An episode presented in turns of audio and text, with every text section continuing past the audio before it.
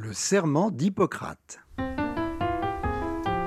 Au moment d'être admis à exercer la médecine, je promets et je jure d'être fidèle aux lois de l'honneur et de la probité. Mon premier souci sera de rétablir, de préserver ou de promouvoir la santé dans tous ses éléments physiques et mentaux, individuels et sociaux. Bonjour, ici François Baruel. Bienvenue à l'émission Le Serment d'Hippocrate. Chaque semaine, nous recevrons un acteur de la santé qui nous racontera ses désirs, sa vocation, son expérience et sa relation avec le Serment d'Hippocrate, texte fondateur de la morale médicale. Il nous racontera les aspects humains de son métier, comment se prémunir contre la maladie, enfin, il nous donnera les dernières nouvelles positives pour notre santé.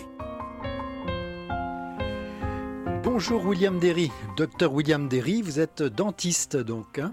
Et vous, c'est ça? Oui, c'est ça, exactement. vous êtes... Bonjour Monsieur Baruel. Bonjour, et vous avez votre donc vous avez votre clinique qui s'appelle le Carrefour Dentaire.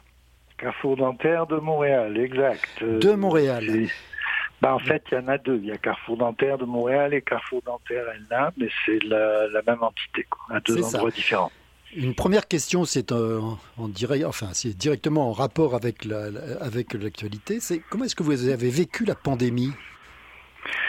Oh mon Dieu, on l'a, on, on la vit encore. Euh, professionnellement, la première vague s'est très bien passée. Nous avons été désignés clinique d'urgence par l'ordre des dentistes. Donc, on n'a pas cessé nos activités, mais j'avais une équipe spéciale qu'on a appelée l'équipe Covid pendant trois mois. Et ce sont des dentistes qui n'ont fait que de l'urgence, c'est-à-dire tous les soins électifs étaient éliminés à cause des aérosols, euh, à cause des, des mesures qui n'étaient pas complètes au point de vue purificateur d'air, etc. Donc on n'a fait que de l'urgence pendant trois mois et on a vu énormément de patients parce que tous nos collègues étaient fermés pour la plupart. Et étant désignés par l'ordre, on avait donc euh, toutes les urgences qui, qui, qui, se ramassaient chez nous. Euh, ça a très bien été. Euh, on a surtout, on craignait de, de, des éclosions, de la contamination.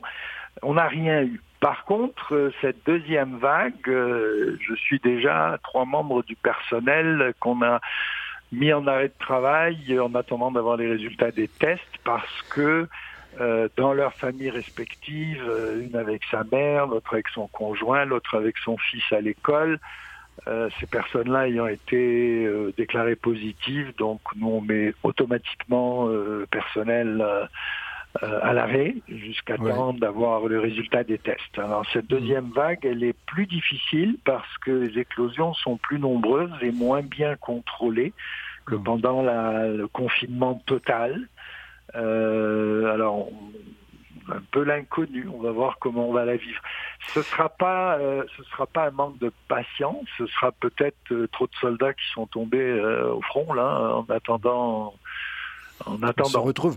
Vous vous retrouvez dans la situation des, des CHSLD ou de certains hôpitaux finalement. Oui, c'est ça. Les, le personnel va finir par manquer. On, on, est toujours en recrutement. On passe des annonces constamment parce qu'on prévoit qu'on va avoir beaucoup d'absences par conséquent, il faut pallier à ça le plus rapidement possible.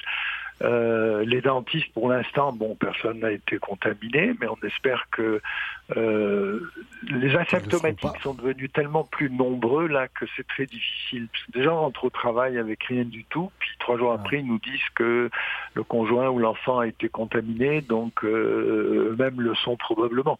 Alors, on est obligé de les mettre à l'arrêt immédiatement et de prendre les mesures qui s'impose tout de suite.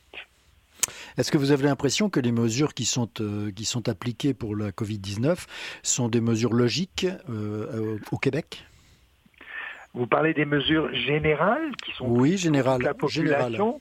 Ouais, Bien, euh, pour l'instant, tout ce qu'on sait euh, scientifiquement, c'est que c'est la meilleure façon de, de limiter la contagion, d'aplatir la courbe, euh, d'avoir moins d'éclosions. C'est la distanciation, le port du masque, lavage des mains. Ça, c'est dans, dans, dans ce qu'on fait couramment. Maintenant, il est certain, est évident que dans nos cliniques, il y a beaucoup, beaucoup plus de dispositions qui sont prises. Euh, le patient est interrogé au téléphone d'abord lors de la prise de rendez-vous. un long questionnaire. Ensuite, quand il arrive, il ne doit pas être accompagné, il doit être seul. On prend sa température, on lui fait laver les mains à l'entrée, on lui fait mettre ses affaires dans une boîte particulière qui est nettoyée après chaque passage de patient. Euh, avant d'entrer dans la salle opératoire, d'abord euh, à la réception, il se tient à deux mètres de coupe du comptoir, qui sur lequel il y a des plexis. Euh, ensuite, l'assistante vient chercher. Le personnel en salle opératoire, dentiste, assistante, sont réellement habillés en cosmonaute là. Mhm. blouse pour chaque patient, le, la visière, le masque, tout tout, tout, tout y passe. Quand il arrive en salle opératoire, on lui fait rincer la bouche avec un rince-bouche, un antiseptique. Et ensuite, on l'installe. Et dépendamment du type de traitement, s'il y a utilisation ou non d'aérosol, ben, on va devoir. Il y a des purificateurs d'air qui ont été installés dans chaque salle. En fait, l'ordre des dentistes avait donné des consignes pour quatre mesures euh, de, de prévention en demandant euh, à ceux qui opéraient de, d'en appliquer au moins une ou deux. Nous, on les hmm. applique les quatre et on a été même au-delà des quatre. On a refait tous les systèmes de ventilation pour mettre des filtres EPA et des purificateurs d'air dans chaque salle. Donc les mesures qu'on prend à la clinique sont beaucoup plus majeures que celles qu'on demande à la population de prendre, c'est sûr. Oui, c'est ça. Donc c'est très sécuritaire en réalité les soins parce que c'est vrai que les soins dentaires et les soins buccaux sont quand même des des, des, vecteurs d'infection assez assez reconnus. Et donc vous ben, avez pris des précautions qui sont supérieures à celles qui sont préconisées par le collège ou l'ordre des dentistes. Tout à fait, tout à fait, parce qu'on travaille directement dans la bouche du patient, donc on, en contact direct avec euh, sécrétions et autres. Et dans la première vague, euh, on n'avait pas encore toutes les réponses sur le, la façon dont ça se propageait dans l'air. Est-ce que ça restait en suspension longtemps ou pas? Donc les mesures étaient beaucoup plus draconiennes. Il fallait nettoyer, on le fait encore, nettoyer la salle après chaque patient, désinfecter, mais il fallait attendre 20-30 minutes avant de passer un deuxième patient. Euh, ça, c'est un peu tombé parce que le, les scientifiques nous disent que euh, en suspension dans l'air, ça ne reste pas longtemps. Alors l'ordre suit ça de très près avec euh, Santé Canada et puis les autorités de santé au Québec. Et puis nous, on reçoit les directives qui changent quasiment au jour le jour pendant la première vague. Hmm. La deuxième, on vient de recevoir un avis hier pour dire que on nous demande de relancer les mesures parce qu'à un certain moment, on nous avait dit que c'était moins pire, qu'on pouvait en laisser tomber quelques-unes, mais nous, on n'a rien laissé tomber. On a continué à maintenir les mêmes mesures, puis là, on y revient tranquillement. Ouais. Est-ce que c'est quelque chose, c'est évidemment, euh, j'imagine, des travaux supplémentaires ou du moins une préoccupation importante dans l'exercice dans de votre profession? Ça me paraît très lourd en réalité. Et vous êtes maintenant plus un chef d'orchestre de la stérilisation et de la prévention qu'un chirurgien dentiste. Exact. Euh, s'il a fallu revoir tous les protocoles, mais nous avions déjà, comme nous sommes une grosse clinique d'urgence, euh, on était déjà euh, très à jour d'un point de vue des protocoles d'asepsie, de stérilisation, etc. Donc c'était pas vraiment compliqué, mais il a fallu faire beaucoup plus de dépenses, des dépenses supplémentaires pour tout ce qui était filtration d'air, purification de l'air, euh, mm. les antiseptiques disponibles pour tous les patients. les, ce qu'on appelle EPIs, équipements de protection individuelle, euh, cela ont augmenté énormément le coût des masques, des gants. Euh, je donne toujours un exemple quand des patients, parce qu'on a, on a été obligé d'imposer une surcharge Covid euh, à, tous les patients. Et quand les patients se plaignaient, ben, on leur donnait une petite feuille sur laquelle c'était écrit que le masque chirurgical de procédure habituel coûtait 75 sous, mais que là, on travaillait avec des masques qui coûtaient 8, 10, 15 dollars. Hmm. Alors, euh, puis qu'il faut les changer à chaque patient. Et c'est pareil pour l'assistante, donc euh, ça double les frais. Les, les blouses qu'on qu'on enfile par-dessus les uniformes cliniques, c'est un autre 10-15 dollars supplémentaires. Est-ce que vous avez euh, l'impression que ça empêche les gens de, de, pouvoir se faire soigner, finalement, cette, ces augmentations de coûts? Non, pas du tout. Il y a eu quelques râleurs, c'est évident, parce que euh, ils pensent toujours que c'est fait pour rien. Mais quand on leur explique et on, on leur donne euh, les, chiffres, ils comprennent très bien. Non, pas vraiment de récalcitrant, pas du tout. C'est pas une grosse surcharge qui a été mise, c'est juste pour couvrir vraiment les frais supplémentaires que euh, le, dentiste, l'assistante et la clinique euh, mettent de mmh. l'avant. Puis c'est pour la sécurité du patient. Ils nous le disent d'ailleurs quand ils laissent des avis Google après, c'est de dire je me suis senti très en sécurité, je me suis senti très à l'aise, j'ai pas eu peur de, me faire soigner. Ils voient, ils voient vraiment. Euh, voient vraiment, ils voient vraiment comment ça se passe et finalement ils, comprennent que le résultat est là, évidemment. Oui, oui, oui, tout à fait. Puis euh, euh, comme les gens sont habitués, les gens nous connaissent comme clinique d'urgence principalement, donc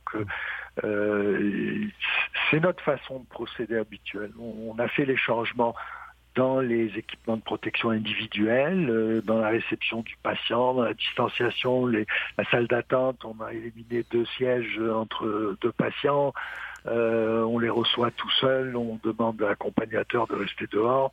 Ouais, et ça, le questionnaire est repris à l'arrivée du patient. Euh, donc hmm. c'est beaucoup de c'est beaucoup de personnel en fait qui fait un travail inhabituel. Ça fait un beau changement en fait dans votre pratique. Ça fait un énorme changement depuis depuis le début de votre pratique, puisque mais vous faisiez déjà de la vous faisiez déjà de la de la des urgences en fait dentaires, non Il y a très longtemps? Il y a très bah, longtemps, pas si longtemps que ça. Non, non, l'urgence, ça fait très longtemps qu'on l'a fait. Euh, c'est quasiment ma spécialité très, très Oui, c'est ça, voilà, c'est ça que je voulais dire, oui. Mais oui, euh, c'est pour ça. C'est-à-dire que déjà par l'urgence, on est habitué à recevoir euh, des centaines de nouveaux patients par mois qui ne sont pas des patients réguliers. Donc, euh, on est obligé de prendre des mesures, ne serait-ce que jusqu'avant la Covid, c'était le VIH qui était la, la, oui, tout à fait. principale. Euh, moi, j'ai commencé à pratiquer il y a très longtemps, c'est 45 ans, et euh, quand j'ai commencé à pratiquer, il n'y avait ni gants ni masque. Oui, tout à fait. Et puis, euh, depuis le VIH, on revit un petit peu la même chose 30 ans plus tard, différemment, c'est que du jour au lendemain, il fallait mettre des gants et un masque. Quand on n'était pas habitué de travailler de cette façon, le patient, des fois, il, il, craignait, quand il nous voyait comme ça, que nous soyons contaminés, qu'on essayait de le protéger. Alors, fallait, fallait lui expliquer, oui. Oui, ils étaient réfractaires au début de dire euh, tiens mon dentiste n'a jamais mis de gants et de masque, tout d'un coup avec moi il les met. Non, c'est pas à cause de toi, c'est surtout à cause d'un virus qui se propage et qui euh, eh cause beaucoup de problèmes. Alors pour moi, c'est une répétition différente, mais qui nous oblige à, ajouter des, équipements de protection pour le patient et pour les opérateurs. Et je pense que ça va demeurer, c'est-à-dire on, ne reviendra pas en arrière. On, va ah oui, ça va, être la, ça va être la nouvelle façon de procéder. La nouvelle norme. Ah oui, oui, tout à fait. Je suis convaincu de ça que l'ordre n'abaissera plus euh, les contraintes au niveau où elles étaient avant la pandémie. De toute façon, la pandémie, on ne sait même pas quand c'est qu'elle va prendre fin. Euh, on parle de vaccins, mais on parle, on parle de vaccins dans l'année prochaine. Alors, euh, on ne sait pas. Non, on ne sait pas du tout si ensuite euh, ça va, il y aura des vaccins un petit peu comme s'il est efficace comme pour la grippe, la grippe annuelle, euh, la grippe saisonnière, ce ne sera pas forcément une très bonne. Euh, la suite ne sera, ne va pas tellement changer en effet. Il faudra se protéger contre tous ces virus qui sont en train de d'éclore en réalité. Hein. Tout à fait, tout à fait. Puis avec les mutations, sortir un vaccin, puis ne plus être à jour, la souche a muté.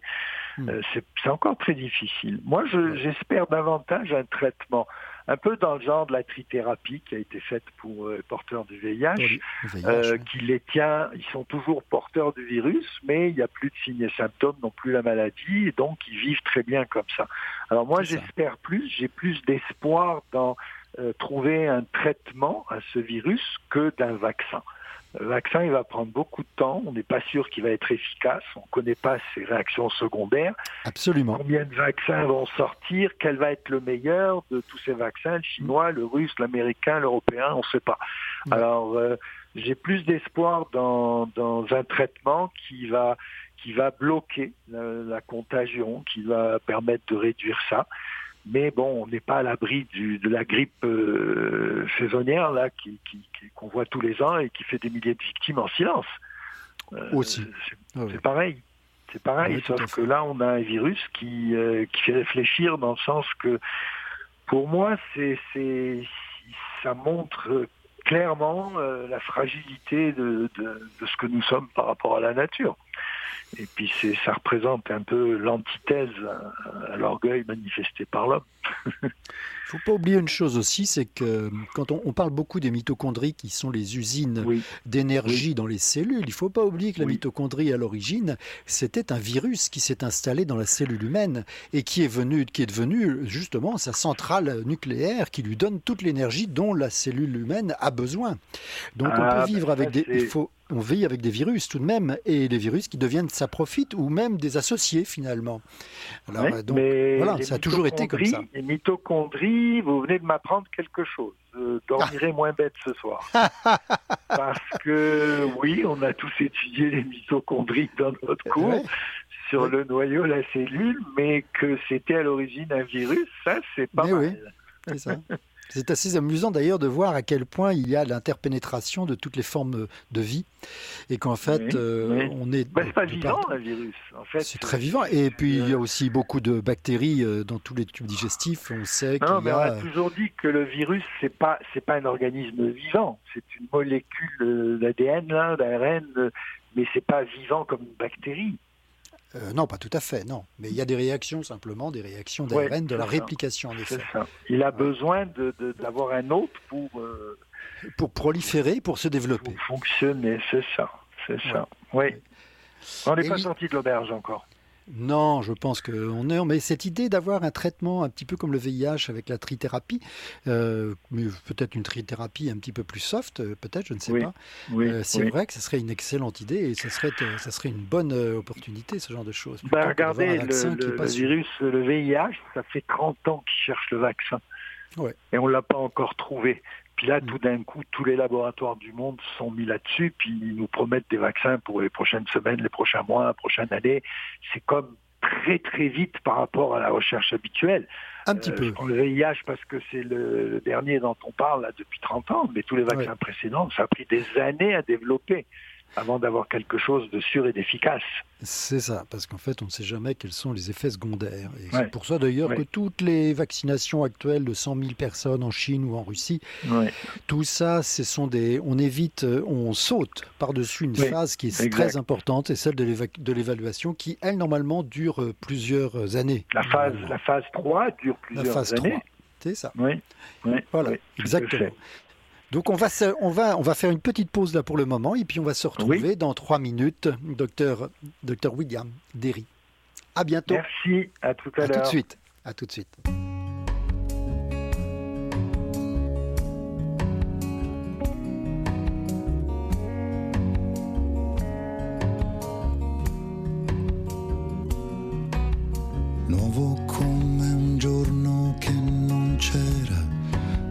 sera quando arriva già. La la la, la la la.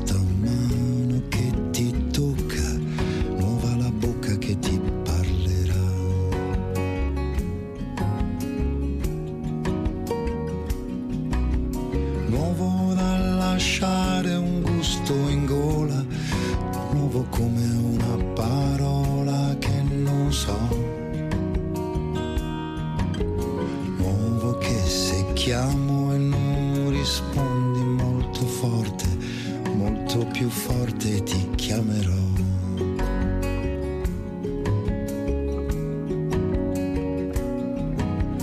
Nuovo da lasciare un gusto in gola, nuovo come una parola che non so. Nuovo che se chiamo e non rispondi molto forte, molto più forte ti chiamerò.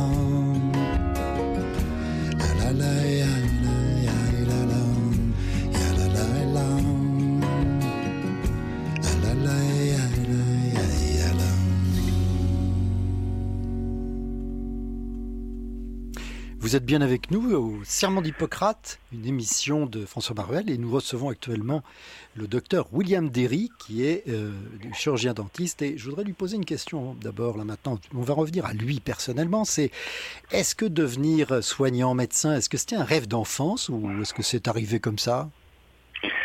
Oh mon Dieu, c'est une question euh, volée multiple. Non, être dentiste, c'était pas mon rêve d'enfance. Euh, je pense pas que ce soit le rêve d'enfance de jeunes euh, ados. Euh, c'est beaucoup plus tard qu'on peut choisir ça. Le rêve d'enfance, c'est probablement très souvent celui d'être médecin. Moi, non, c'était même pas celui-là. J'ai eu un parcours très atypique et assez original parce que moi, je me destinais à être avocat. C'était ma vocation plutôt que la médecine. Et je me suis retrouvé, euh, ouais, je me suis Pas retrouvé. grand-chose à euh, voir, oui, c'est sûr. Ouais, c'est pas du tout pareil. mais euh, mais euh, c'est en fait c'est l'histoire, le pays de naissance, euh, le parcours, euh, euh, c'est des événements euh, particuliers. Euh, je peux je peux vous en parler un petit peu si, si- Oui, bien si- sûr. si j'ai le, le temps là, parce que là on va on va sortir un peu du cadre de vos sujets habituels, de parler de médecine. On va parler de médecine différemment. C'est pourquoi j'ai pas fait médecine. En fait, c'est assez drôle parce que moi je dis toujours que j'ai eu l'immense privilège de naître juif dans un pays arabo-musulman, le Maroc, euh, Ouais. et sous protectorat français. Alors, euh, j'ai j'ai eu la chance d'être bercé par ces trois grandes religions monothéistes, ce qui fait que j'étais juif à la maison, j'étais français et catholique à l'école, et j'étais musulman dans la rue. Et euh, je trouve que c'était une énorme richesse. En fait, j'ai découvert que c'était une grande richesse Bah beaucoup oui, plus tard. bah oui, quand, bien je, sûr. quand je le vivais, je le savais pas. Et puis les juifs du Maroc, c'était des c'était différent des juifs d'Algérie. Eux étaient français parce que l'Algérie était un département français, le Maroc était un protectorat. Donc, euh, grâce au décret Crémieux, les juifs d'Algérie avaient de la nationalité française que nous, n'avions pas. Et pendant toute ma scolarité, dans les lycées de la mission culturelle française au Maroc, euh, par choix et par vocation, euh, j'allais être, j'allais partir en droit. Et c'est un orienteur de la mission qui, après le bac, euh, passait voir les étudiants. Et au vu de mon dossier, il a vu d'excellentes notes en sciences, physique, mathématiques, etc. Et il m'a suggéré de faire médecine. Je disais que moi, c'était plutôt le droit. Il m'a dit non, vous savez, le droit, vous n'allez pas habiter le Maroc, vous allez habiter ailleurs, ça va changer. Euh, tandis qu'en médecine, c'est plus facile. En fait, c'était aussi difficile parce que chaque pays avait ses règles. Bref, je me suis retrouvé, en, je me suis retrouvé inscrit en fac de médecine à Grenoble, en France, où j'ai passé trois ans. Donc, j'ai commencé par médecine euh, réellement. Mm. Et euh, là, ça devient un peu plus politique, c'est que euh, je me suis retrouvé à participer à des événements préparatoires à mai 2008 euh, à Grenoble sur des revendications. Mai 2008, non, mai 68. Mai 68, ouais. Euh, 2008, non, excusez-moi, mai 68. oui, mai 68, je me suis retrouvé, moi, l'année d'avant, euh, sur des événements euh, qu'on ne savait pas encore préparatoires de mai, mais qui, qui, ont, qui, qui ont entraîné après mai 68. Ouais. Ouais, c'est ça. Je me suis fait arrêter par les fameux CRS français euh, qui m'ont mis au cachot pendant une nuit et puis je me suis fait dire que si on me tolérait comme euh, étudiant étranger, on ne me tolérerait pas comme activiste. Alors, euh, bah, Mais c'est vrai que c'est vrai que William, c'est vrai qu'à l'époque, les étrangers entre guillemets n'avaient pas le droit de manifester. Ben c'est ça. Puis moi, je me suis fait prendre en pleine manifestation eh ben parce que je suis toujours très actif dans ce genre de choses. Ici aussi en politique. Mais euh, c'est ce qui m'a décidé euh, à l'été 67. J'ai dit bon, ben, je vais prendre un petit peu le large je vais aller découvrir le continent américain et j'ai décidé d'y entrer par sa plus belle porte, le Québec, eh parce que c'était euh, l'année de l'Expo universelle de Montréal qui venait d'ouvrir il y a quelques mois à peine, et j'arrivais à Montréal euh, quelques jours après le fameux Vive le Québec libre du général de Gaulle. Ah Donc c'est vous dire à quel moment de l'histoire je faisais mon entrée au Canada. Ah oui, bien sûr. Euh, plutôt que de visiter le continent américain, ben, je tombais en amour avec le Québec et puis j'ai décidé de m'y installer, de poursuivre mes études en médecine. J'avais trois ans de médecine en France, euh, je n'arrivais pas de Ouagadougou là ou de Tombouctou, donc euh, euh, ça devait être reconnu. Mais malheureusement, j'ai eu affaire à un directeur des admissions à la faculté de médecine de l'Université de Montréal. J'ai aucune retenue à le nommer. C'était le docteur Frappier, qui était le frère du célèbre docteur Armand Frappier, fondateur de l'institut qui porte son nom d'ailleurs, mhm. et qui, malgré mes trois années de médecine en France, euh, m'a fortement suggéré d'aller faire un bac en biologie pendant trois ans. Donc moi, je passais de plus trois à moins trois. Mais j'ai accepté, j'ai accepté parce que bon, j'avais décidé de rester au Québec, de m'installer là, et par conséquent j'étais jeune, je pouvais le faire. Alors je vais faire trois ans de biologie, j'ai obtenu mon bac, et je suis retourné voir le docteur Frappier pour dire, euh, bon, bah, avec trois ans de médecine et trois ans de biologie, je suis un petit peu une coche au-dessus de ceux qui sortent du cégep. Ah et là, bien sûr, quand même. grande, grande, grande, grande, grande surprise, la grosse bombe, c'est que il se lève, il ferme la porte de son bureau et il me dit euh, Je pensais que vous aviez compris. Bah, J'ai dit Il fallait comprendre quoi? Bah, Que la faculté de médecine de l'Université de Montréal n'a jamais accepté de juifs dans son histoire. Là-dessus, on va, on va s'arrêter trois minutes, euh, William Derry, et on va retenir cette leçon parce que c'est vraiment quelque chose de particulièrement cruel. Ah on va en reparler après. On va en reparler après. À tout de suite.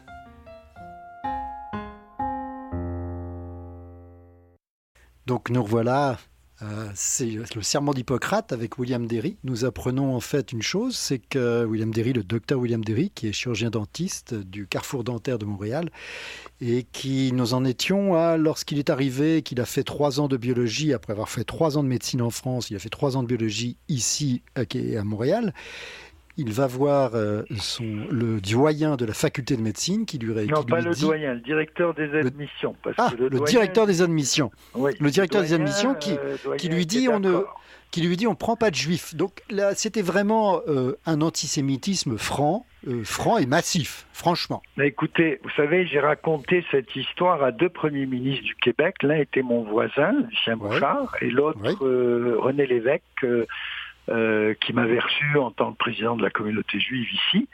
Et euh, j'ai raconté cette histoire et les deux ont été extrêmement choqués en me disant c'est pas possible que ça se passe, que ça soit passé dans le Québec des années 70 parce que arrivé en 67, je fais trois ans de biologie, donc en 70 je voulais entrer en médecine et on me bloque à ce niveau-là. Hmm. Et euh, il m'ajoute que bah, les médecins juifs de Montréal, parce qu'il y en a toujours eu beaucoup, bah, ils sortaient de McGill. Je disais, moi, je suis un francophone, je suis pas un anglophone, puis je vais faire mes ah études en français. Alors, euh, très découragé, je me suis présenté à la faculté de médecine dentaire où j'ai rencontré l'homme le plus extraordinaire que j'ai connu au Québec, le docteur Jean-Paul Lucier, qui était doyen de la faculté à cette époque. On l'a mhm. perdu récemment, il y a quelques années. Euh, C'était un grand monsieur qui lui m'a ouvert les portes, m'a ouvert les bras, et quatre ans plus tard, ben, j'ai gradué avec distinction de cette faculté. Alors voilà comment je suis devenu dentiste. C'était pas mon rêve d'enfance, mais je le regrette pas aujourd'hui. Est-ce que ça vous a plu finalement d'être dentiste? Oui, parce que dans les professions libérales, en fait, c'était ce qui était visé, que ce soit médecine ou droit ou dentaire ou c'était d'exercer dans une profession libérale. Et j'ai découvert, euh, j'ai découvert ça en entrant à la fac. Euh, je connaissais rien, j'avais pas de précédent, j'avais pas d'antécédent, j'avais pas de euh, d'amis, de cousins, d'oncles, dentistes. Donc c'était tout à fait une découverte pour moi. Hmm. Et petite anecdote très sympathique, c'est que le premier jour de notre entrée en première année, le doyen, ce docteur Jean-Paul Lucier, nous réunit tous les nouveaux dans le grand amphithéâtre de la faculté pour nous dire je ne sais pas pourquoi vous avez choisi de faire euh, dentaire, mais je dois vous aviser que nous sommes les premiers, les champions toutes catégories en divorce, suicide et dépression nerveuse. c'est vrai, mais c'est universel dans tous les pays du monde, les dentistes, c'est ça. Oui, oui. Alors, il, nous dit, pour ceux qui sont découragés, vous pouvez quitter tout de suite. Et là, on nous envoie directement en clinique. On nous attribue une chaise chacun. On est encore le premier jour de la première année, on sait rien. Puis là, ils nous mettent par binôme et ils disent, OK, chacun de vous va examiner son ami et puis euh, écrivez. Écrivez quoi? Bah, Écrivez tout, écrivez, examinez-lui la bouche, puis écrivez. Alors moi, je suis tombé avec la fille d'un dentiste. Puis je me suis mis sur la chaise et je la voyais, elle n'arrêtait pas d'écrire. Elle écrivait, elle me regardait, elle écrivait, elle regardait dans ma bouche, elle écrivait. je me disais, mais qu'est-ce qu'elle a raconté? Qu'est-ce qui se passe dans ma bouche là pour ait tant de choses à écrire? Et quand c'était mon tour, ben, je regarde et puis euh, on commence à compter les dents? Je savais pas trop qu'il fallait écrire. Et là, elle me dit, bah, écoute, euh, tu peux dire que j'ai une couronne. Je dis, une couronne, c'est quoi une couronne? Alors, ça partait, ça partait vraiment de très loin. oui, euh, comme je disais toujours, le contenant étant vide, bah, je pouvais le remplir avec que de bonnes choses. Euh, il n'y avait pas de, pas de prérequis. Ah oui, il faut expliquer qu'une une couronne, c'est une, c'est une dent qui chapeaute une, une dent naturelle. c'est une dent prothétique qui chapeaute une fausse dent. Tout le, monde, tout le monde sait ce que c'est qu'un pont, une couronne. Euh, aujourd'hui, c'est connu. Mais moi, je rentre en première année de médecine. le premier jour, je ne sais pas reconnaître dans la bouche une couronne. C'était euh, abominable.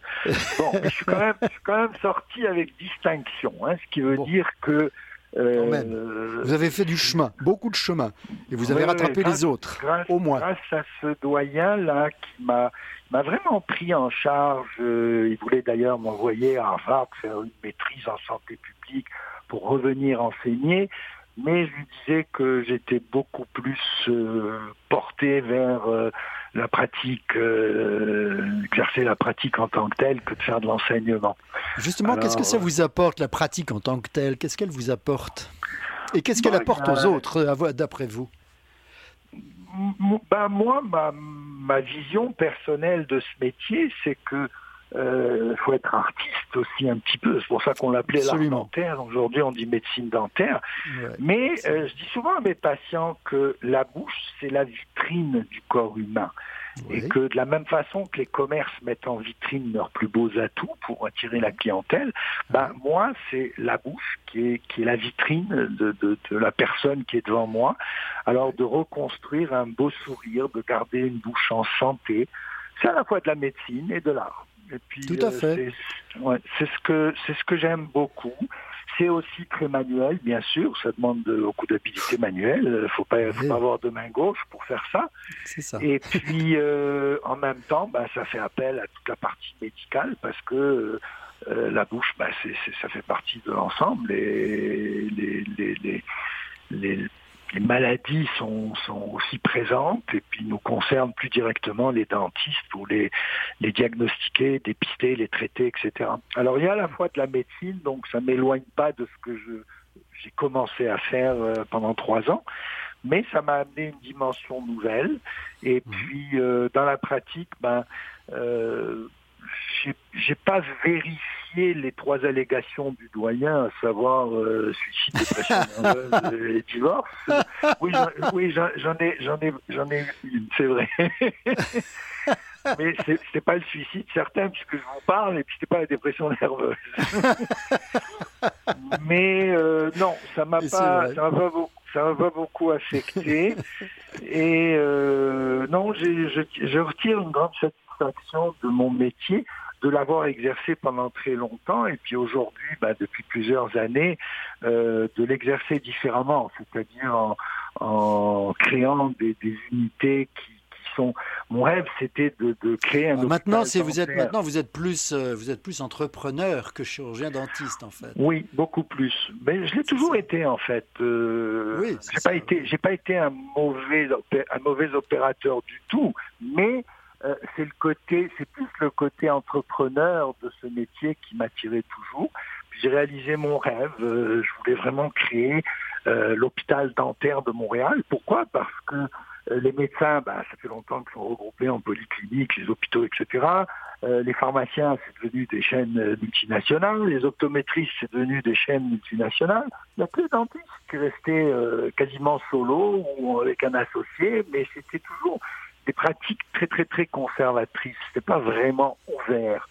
Alors, en créant il y a 17 ans maintenant que j'ai créé le Carrefour dentaire de Montréal, et je l'ai fait le même modèle qu'un hôpital. J'ai pas pu l'appeler hôpital dentaire de Montréal parce que les autorités m'ont dit que la dénomination hôpital était réservée au public. J'ai bien fait valoir qu'il existait l'hôpital vétérinaire de Montréal, mais ils m'ont dit que c'était un droit. C'est pas la même clientèle quand même. C'est un droit acquis, donc euh, ils n'accordaient plus la dénomination hôpital. Alors je l'ai appelé Carrefour dentaire mais on y, on y fonctionne exactement euh, comme, un, hôpital, conventionnel, c'est-à-dire que les gens arrivent principalement par l'urgence et ils sont reçus immédiatement, même quand ils appellent au téléphone, on leur dit de venir tout de suite. J'ai toujours deux, trois dentistes en opération pour l'urgence quotidienne. Mmh, et quand ils sont vus à l'urgence, ben, l'avantage pour le patient, et c'est ce que le patient apprécie le plus, c'est qu'à la même visite, il n'a il a pas besoin, euh, s'il est référé à un spécialiste, d'aller faire un autre dossier, un autre rendez-vous dans plusieurs semaines, dans il quelques fait tout au même endroit. Il a tout au même endroit, quasiment le même jour, parce que pendant l'urgence, si le dentiste euh, se pose une question, il va appeler le, spécialiste de la salle à côté, qui va venir lui donner euh, son, son plan de traitement ou le type de diagnostic, et le patient va avoir deux, trois avis pour le prix d'une visite d'urgence. Euh, c'est le patient qui est toujours super étonné en sortant de dire mais j'ai vu trois dentistes, deux spécialistes, bah, ça reste toujours un examen d'urgence. Mais par contre, si on doit le, si on doit le, le, euh, rediriger vers les spécialistes, ils sont sur place. Donc on a toutes les spécialités vraiment.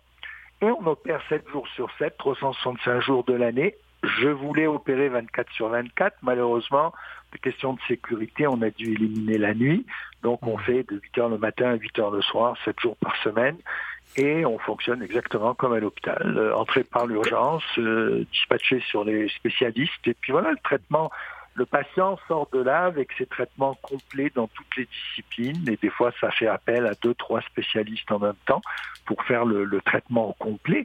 Si on parle d'implantologie, il y a un chirurgien maxillofacial qui va poser les implants, il y a une prostodontiste qui va s'occuper de la suite, il y a un parodontiste qui va veiller à ce que les tissus mous et gencives soient en bon état et sains.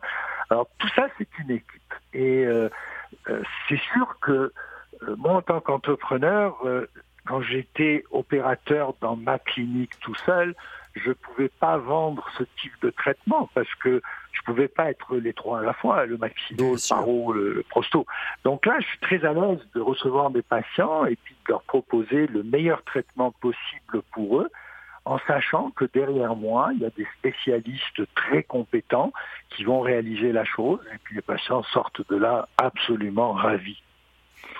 C'est le principal, justement, c'est ça, en fait. Et qu'est-ce que vous diriez à un jeune qui commence le métier maintenant? On, a deux euh, minutes. On a deux minutes. Ça va être, ça va être difficile parce qu'il n'y a que deux minutes là.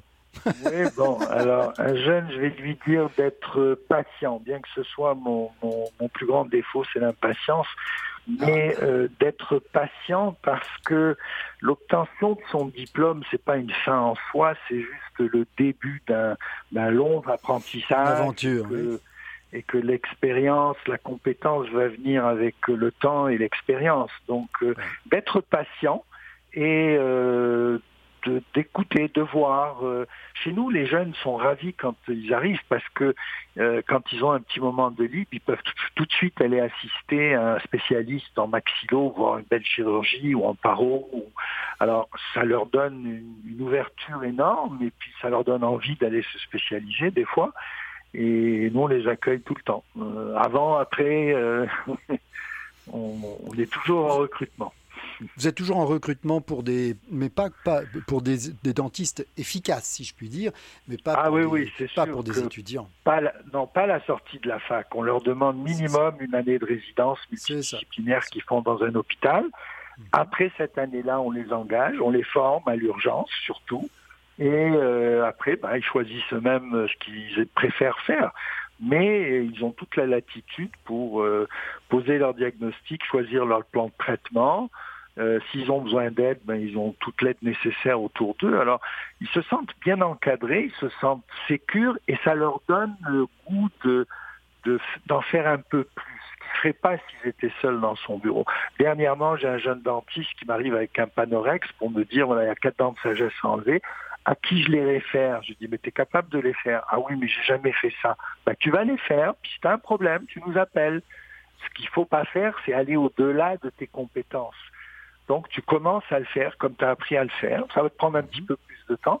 Une demi-heure après, il est sorti avec un grand sourire. Je les ai faites. Je dis, bah, voilà, voilà oui, c'est comme à l'hôpital. C'est vraiment exactement comme à l'hôpital. C'est ça, tu as cassé la glace, alors maintenant tu es parti. Alors c'est ça l'avantage de travailler dans une, une grosse une grosse entreprise de soins euh, dentaires, euh, que ce soit euh, comme une clinique médicale, une polyclinique médicale avec plusieurs spécialistes. Encore que là, ils se consultent pas trop, ils se réfèrent les patients. Tandis que nous, on les a tous sur place euh, en même temps. Alors c'est beaucoup plus facile et on est on est pas loin de 50 personnes aujourd'hui pour assurer tous les services à clientèle très nombreuse et puis ça va très bien. Donc c'est bah, bravo c'est ma belle réalisation. C'est voilà, c'est une belle réalisation. C'est exactement ça. C'est votre plus belle réalisation de votre carrière de chirurgien dentiste, même si vous en faites d'autres ailleurs, puisque vous avez dit que vous aviez fait une à Elna, qui est, je crois, au Carré des Caries. Et donc c'est vraiment, c'est vraiment très intéressant parce que ça vous permet de d'aider énormément de gens en urgence, en permanence, pas, presque oui, c'est surtout, c'est surtout ça parce que on n'a pas idée de, vous n'avez pas idée du nombre de répondeurs de dentistes qui, qui donnent Carrefour Dentaire euh, comme référence ou SOS Dentiste, qui est aussi une de mes enseignes, euh, parce que euh, les soirs, les fins de semaine, les jours fériés, les vacances d'été, les vacances de Noël, tous ces gens-là sont en vacances et il faut quand même continuer d'assurer le service. Nous, on est ouvert 365 jours. Par conséquent, si vous venez un jour de Noël ou un premier de l'an, là, il y aura, vous quelqu'un. Les, voitures qui font la file dans la rue parce que salle d'attente est bourrée, trop pleine. Merci beaucoup, William Derry, docteur William Derry. C'était un plaisir. Directeur. Merci, mais pour nous aussi, c'était vraiment un grand plaisir. Et on espère bien vous revoir et vous revoir dans un studio. Merci, William, et à bientôt. Au revoir. Au revoir, merci.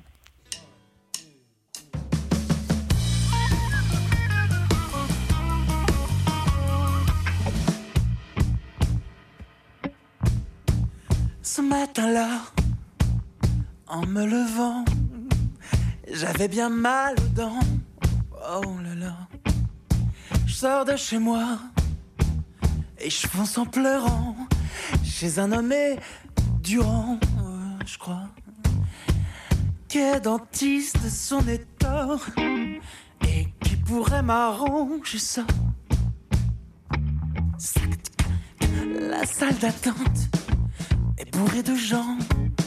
Et pendant que j'attends, oh là là, sur un brancard, passe un mec tout blanc, porté par deux masters. Mm-hmm. Je me lève déjà pour foutre le camp. Mais l'infirmier crie Au suivant debout devant le dentiste. Je lui fais un sourire de crétin. Il me pousse dans le fauteuil écrit en piste. Il a des tenailles à la main. Oh maman. J'ai les en fromage blanc. Oh, oh. Avant même que j'ai pu faire ouf, il me fait déjà sauter trois dents. En moins d'une plombe, mes pauvres molaires sont retournés dans leur tombe. Oh là là, voilà qui me plombe, mais de plus belles dents, celles que j'ai par devant. Hum, hum. Il me grille la gueule au chalumeau et il me file un grand verre d'eau. Il me dit faut régler votre dette. Je venais d'être payé la veille. Ce salaud me fauche tout mon oseille et me refile 50 balles net. Oh maman. Oh. Et il ajoute en rigolant. Oh, oh, oh. Je suis pas dentiste, je suis plombier. Entre voisins, faut s'entraider. Oh, oh, oh.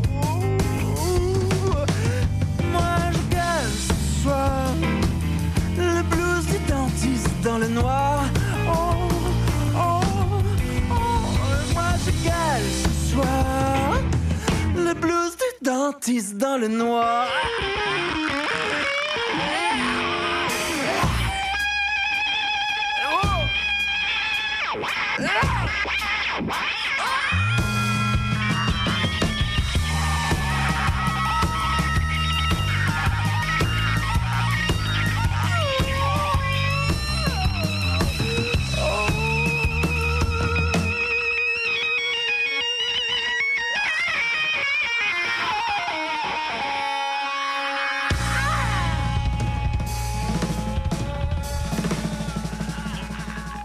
Après cette magnifique chanson, le blues du dentiste, je crois que c'est Boris Vian qui avait interprété, qui avait, l'avait écrite, et c'était Henri Salvador. Peut-être que je me trompe, mais je crois que c'était Boris Vian, l'auteur.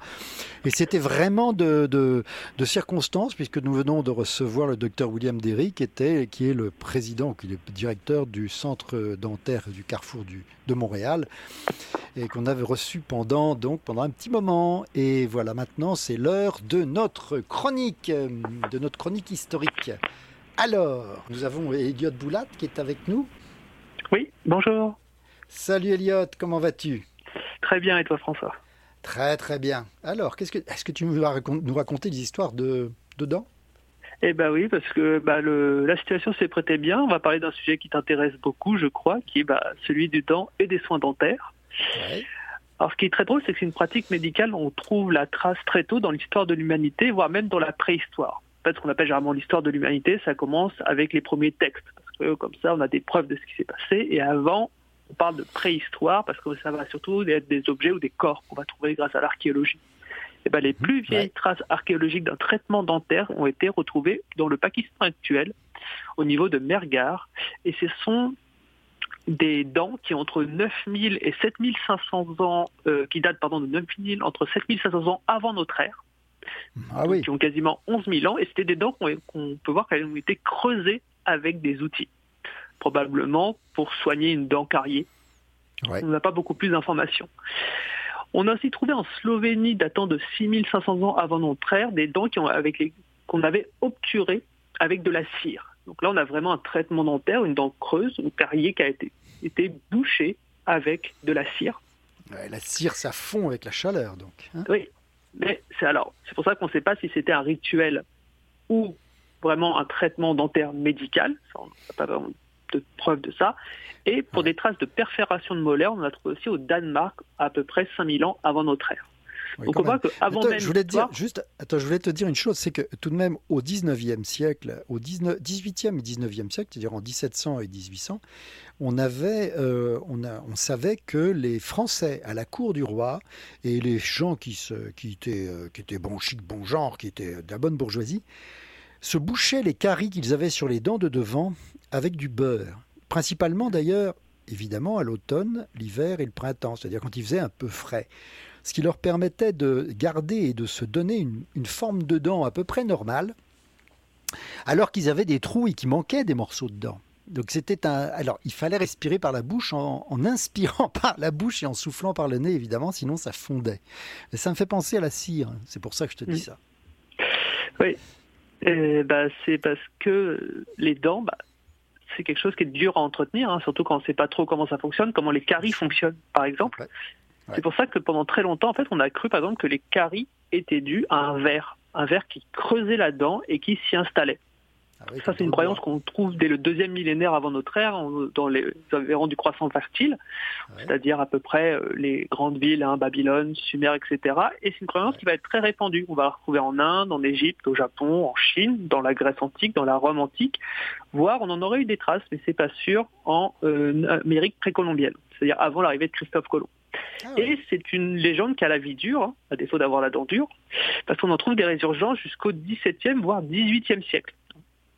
Oh, c'est quelque chose, c'est une croyance qui est vraiment extrêmement euh, mmh. implantée. Pour ce qui est du premier médecin dentiste, cela pourrait être un haut dignitaire égyptien du nom de Essira, qui a vécu à peu près 2700 ans avant notre ère. Alors, ce qui fait penser que ça aurait pu être le premier dentiste, c'est que dans sa tombe, on a retrouvé une inscription qui, une fois traduite, dit grand coupeur d'ivoire. Donc ça peut faire référence au fait, fait qu'il s'occupait de soins dentaires.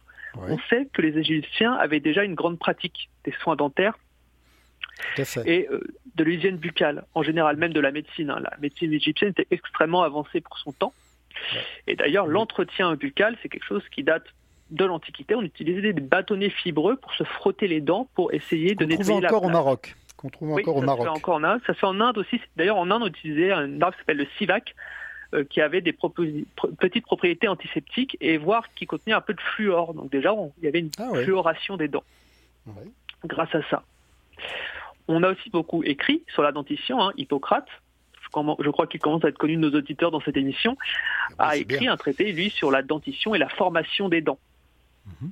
Et pour ce qui est des prothèses dentaires, on en a des traces assez tôt, dès le premier millénaire avant notre ère, chez les Étrusques et les Phéniciens, donc en Italie et au niveau du Liban actuel, où on fait des montures en or sur lesquelles on met des vraies ou des fausses dents qu'on va placer dans la bouche. Tout simplement parce que l'or, on a découvert que ça ne s'oxydait pas avec la salive. Donc on commence à faire des petits montages d'une ou deux dents qu'on va placer dans la mâchoire au niveau des dents manquantes.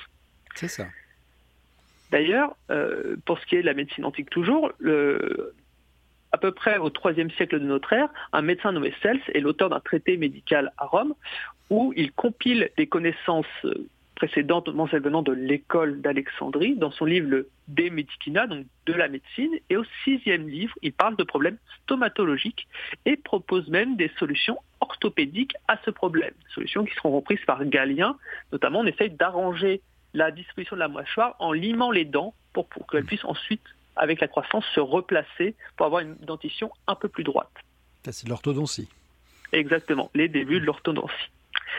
Alors, je pense que nos éditeurs commencent à être assez familiers avec ça. Au Moyen Âge, on a, avec le XIIe et le XIIIe siècle, une interdiction de verser le sang des religieux qui apparaît après plusieurs conciles.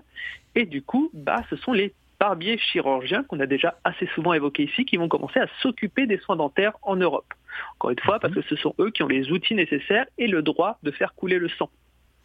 Et du coup, c'est eux qui vont s'occuper des soins dentaires jusque quasiment au XVIIIe siècle. Alors, par exemple, quelqu'un comme Ambroise Paré va commencer au XVIe siècle à trouver des moyens de réduire les fractures maxillaires et pouvoir ainsi les guérir. Jusqu'au XVIIIe siècle, par contre, ce sont les barbiers chirurgiens qui s'occupent des soins dentaires. Donc en Angleterre, les barbiers et les chirurgiens sont séparés vers 1750 et en France, à peu près dans la même période, sous Louis XIV, on va avoir un édit dit édit des experts pour les dents où on va créer vraiment le dentiste, la médecine dentaire officiellement, mhm. notamment sous la tutelle de Pierre Fauchard, qui est un peu le père des dentistes modernes. Alors, on savait déjà hein, faire des opérations dentaires dans le passé. Par exemple, dès le Xe siècle, Ali ibn al-Abbas, un médecin arabe, lui savait déjà dévitaliser une dent malade, notamment en utilisant de l'arsenic pour tuer le nerf attaqué et ainsi mhm. pouvoir faire un amalgame pour boucher la carie. Mais on va vraiment arriver avec cet édit et Pierre Fauchard à une médecine autour de la dentition. On va commencer à faire des amalgames à partir d'argent et de plomb ou d'or, des transplantations même homoplastiques de dents. C'est-à-dire on va transférer des dents Là, on va être, là c'est passionnant, mais malheureusement, on a on n'a plus le temps. Mais je dois dire une chose, c'est que d'abord on y reviendra, hein, Elliot. Mais je dois dire une chose, c'est qu'en fait, on n'a rien inventé réellement apparemment, et que, encore une fois, on retrouve la même chose que ce qui, qui y a 7000 ans, puisque les transplantations, sont, on les continue à les, à les pratiquer assez classiquement. Mm.